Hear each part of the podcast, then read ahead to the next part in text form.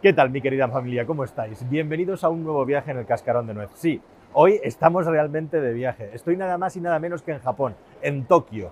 Y voy a emprender un viaje, yo que soy un sufridor del tren de alta velocidad en España, del AVE, me voy a ir en un tren de alta velocidad japonés, ya sabéis que son míticos, es algo que todo el mundo más o menos conocemos, su velocidad, su tecnología, su proverbial puntualidad, son un mito y yo quiero vivirlo un viaje en un tren de alta velocidad que no en un tren bala, porque eso es algo muy especial y vamos a buscar lo que es el estándar de la alta velocidad desde Tokio hasta Hiroshima. Vamos corriendo que se nos va. Por cierto, tren bala, tren de alta velocidad, ¿cómo le llamamos? Bueno, hemos ido en todo este viaje con una persona japonesa que habla castellano y ella se refería a él como tren bala. Yo le he llamado tren regional porque es así como salen los cartelitos y porque este, a diferencia del español, alcanza 320 kilómetros por hora. El nuestro se supone que puede alcanzar 350, pero jamás ha pasado de 300 kilómetros por hora en un uso regular. Este es un poco más rápido. Sea bala o sea tren regional, sea tren de alta velocidad, lo cierto es que sorprende cómo accedes a él ya para empezar. En lugar de tener que pasar los típicos controles de seguridad y tener un control antes de llegar al tren, aquí metes un ticket como si fuera un tren de cercanías. Exactamente igual. Pasas un torno y ya te diriges al andén donde salga tu tren. Llama muchísimo la atención la increíble frecuencia de trenes que hay y también que el acceso es idéntico al del metro, es decir, que hay unas barreras físicas y unas puertas que se abren cuando para el tren. Al final te estás subiendo a un tren equivalente al AVE o algo mejor, como vas a ver, bastante mejor, pero con una frecuencia de trenes de cercanías. Es simplemente alucinante. Y tiene sus propios interventores que están pendientes y como ves las puertecitas se abren y ya te metes dentro para coger tu tren. Es muy llamativo también este concepto de tren de alta velocidad de cercanías, que en los primeros 20-25 minutos hay tres paradas algo que sería impensable en un tren español y que genera un auténtico trauma político porque los políticos o los ciudadanos de un lugar no quieren que su tren pierda 10 minutos parando en una ciudad. Esto no me lo estoy inventando, está pasando con el AVE entre Murcia y Madrid. En fin, la cuestión es que cómo hacen los japoneses para hacer un recorrido como es el de Tokio a Hiroshima en poco menos de cuatro horas. Pues básica y esencialmente, aparte de la velocidad, porque son muy rápidos también en la subida y en la bajada. Los trenes avisan con tiempo, la gente se prepara y las paradas son muy rápidas, además de que el tren acelera mucho en la salida, gana tiempo y araña minutos. Eso le permite que en un trayecto como este, ahí puedes ver la fotografía de todas las paradas que tiene, haya bastantes más paradas que hay en una alta velocidad española, lo cual es muy positivo. Bueno, ya vamos 2-0. Estamos hablando de que el acceso es más fácil, la puntualidad, por supuesto, absolutamente proverbial, y la velocidad del tren es más alta no solamente en velocidad media, sino también en el procedimiento de entrada, de subida y de bajada del tren. ¿Cómo está el espacio? Pues a mí me ha tocado viajar en preferente, business, en primera, como quieras llamarle, es decir, los asientos que son más lujosos y el espacio es inmenso para las piernas. Ahora voy a entrar un poquito más en detalle de todos los detalles, valga la redundancia, que tiene la clase business, pero son unos asientos enormes y esto es gracias a que los trenes son claramente más grandes. De nuevo, los trenes japoneses ganan a los aves españoles. Los nuestros son mucho más estrechos. Los asientos son más grandes y el espacio para las piernas es más grande. Me pasé por la clase turista, que iba bastante llena, como puedes ver en la imagen, y puedes observar cómo efectivamente e igualmente el tamaño es enorme para las piernas en la clase que no es de alto nivel. Hay gente incluso que lleva la maleta delante de sus piernas porque le sobra el espacio.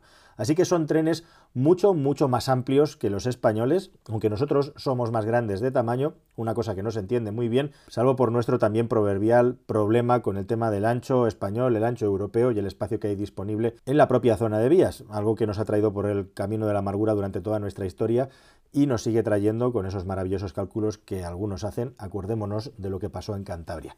Bien, como en los trenes de alta velocidad españoles, esto es un detalle, hay wifi igualmente, wifi. ¿Es buena? ¿Funciona mejor que la nuestra? Sí, yo la mitad de las veces que me sumo en un AVE no soy capaz de conectar, funciona fatal y en muchas ocasiones se pierde la señal. La wifi de estos trenes japoneses no es que sea la leche, no es que sea la repanocha, además cada X tiempo te pide que reinicies la sesión para no saturarla. No es la mejor wifi del mundo, pero mejor que la española es claramente.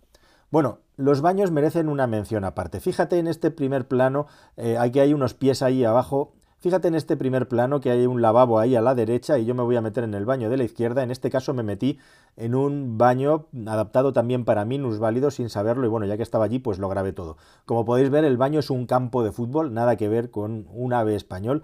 Es un baño inmenso, hay que decir en su beneficio que los últimos aves españoles han mejorado bastante respecto al tamaño de los lavabos, no así respecto a la limpieza y los olores. Cualquiera que viaje en aves constantemente como hago yo sabrá que nuestros trenes en muchas ocasiones huelen, vamos a decirlo, de una manera que no es la más apropiada. Aquí no hay ningún tipo de mal olor, una limpieza espectacular y sí, baños también con electrónica para hacer todo tipo de servicios, como ves, un baño absolutamente adaptado para una persona que vaya eh, con una movilidad reducida y se traslade en silla de ruedas, absolutamente todas las comodidades e incluso también en los baños un automatismo para poder subir y bajar la tapa del váter a distancia con un botón, lo cual es verdaderamente interesante por el tema de la higiene y solo por eso debería de ser adoptado por todos los baños públicos del mundo. Y a la salida me encuentro la sorpresa de que veo unos pies ahí a la izquierda, digo, pero ¿qué narices está pasando aquí? Bueno, pues sí, los baños además tienen lavabos en la parte exterior, en la parte de los pasillos, donde cualquier persona se puede asear.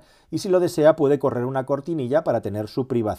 Posteriormente fui a otros baños a comprobar y encontré dos tipos de baños más distintos. El baño normal, que no tiene mucha diferencia con el minusválido, salvo que es más pequeño, y luego un baño XS exclusivamente para hombres, como puedes ver, que sirve como urinario y que además tiene al lado de nuevo un lavabo donde te puedes asear perfectamente. Total, que en ese pasillo hay un baño a la derecha con su aseo y a la izquierda dos baños más. Ningún tipo de mal olor y una sensación de limpieza y de tranquilidad espectacular. Y hablando de tranquilidad, parece ser que hay varias cosas que molestan mucho a los japoneses de las cosas que hacemos los occidentales. Una, por ejemplo, es hablar y hacer ruido en los trenes, comer y esparcir comida por los trenes e igualmente también esparcir todos nuestros cachivaches, mochilas, maletas, como si hubiera, eh, bueno, pues espacio infinito y no hubiera más gente conviviendo. Aquí cada metro cuadrado es sagrado y de hecho, en la feria en la que he estado del automóvil, cuando dejabas una mochila en el suelo, una persona amable y venía a cogerla y la metía en un receptáculo para que no estorbara y estuviera perfectamente ordenada. Con eso te quiero decir que en España hemos inventado los vagones del silencio y por algo será, los vagones españoles son un absoluto guirigay en muchas ocasiones insoportable, de gente hablando, de gente echando risas, de música sin altavoz, jubilados viendo el TikTok a todo volumen y trabajadores hablando compulsivamente por teléfono y otra suerte de hierbas que tenemos que sufrir cada día. Aquí en Japón directamente está mal visto hablar en el tren y un vagón puede ir absolutamente lleno que irá en absoluto silencio y si la gente está mirando el móvil, lo mira en silencio o usa auriculares. Las únicas personas a las que he oído hablar en dos viajes de cuatro horas cada uno han sido precisamente al grupo de españoles o extranjeros que se estaban moviendo para allí. Una diferencia abismal en lo que se refiere al ambiente, a la educación, a la cortesía a la hora de moverse por los pasillos. Fijaos solamente en estos dos detalles que te van a volar la cabeza. Bueno, el personal de Renfe es un personal normalmente muy atento y muy trabajador que sufre bastante las condiciones en las que trabaja. Ahora te voy a decir un extra de por qué, pero en este tren constantemente estaba pasando gente, operarios, con una bolsa de basura para que fueras tirando cualquier cosa que hubieras abierto. Y digo constantemente, para tener los trenes absolutamente pulcros, algo que ves en todos los lugares del país. Pero es que además revisores, personal de seguridad constantemente paseando y fíjate, aunque esté el vagón completamente vacío al fondo cuando se abre la puerta, que hacen?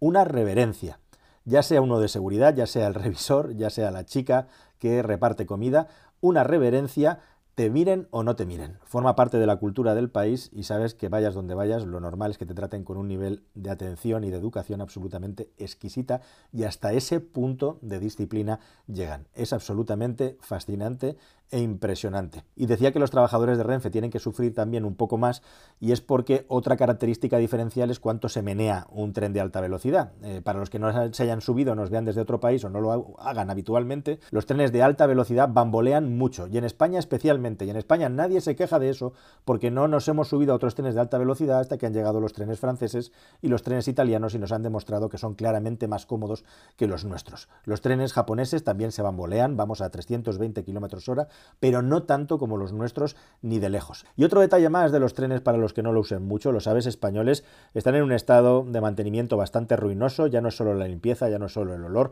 es la cantidad de cosas que hay rotas en el tren, cantidad de cosas que funcionan mal como las puertas, compresores de aire o sistemas que se atascan y montones de elementos metálicos que con el traqueteo del tren van golpeando porque nadie se encarga de arreglarlos.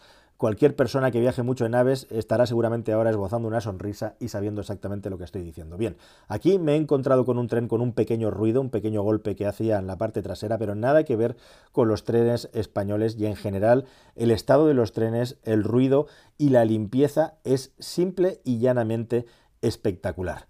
Así que con todos estos detalles, querido amigo, te he hecho una pequeña fotografía aquí disfrutando, por ejemplo, de las vistas con el monte Fuji, con este país que es tan, tan, tan especial, es un absoluto vergel, todo lleno de verde, muchas veces llegando hasta el mar y en otras ocasiones igualmente traspasando estos pueblecitos con esas casas también apiladas y ordenadas pequeñas donde viven pues los más de 120 millones de japoneses que habitan el país. En definitiva, toda una experiencia de eficiencia, toda una experiencia de silencio y tranquilidad, de educación y de funcionalidad lógica. Es un absoluto placer viajar en uno de estos trenes y si me dices si hay algo en los trenes españoles que sea mejor que en el de un ave japonés, pues te diría que no, absolutamente no, salvo por la ausencia de vagón cafetería, cosa que se suple pudiendo comprar cosas a los operarios que están paseando por los pasillos.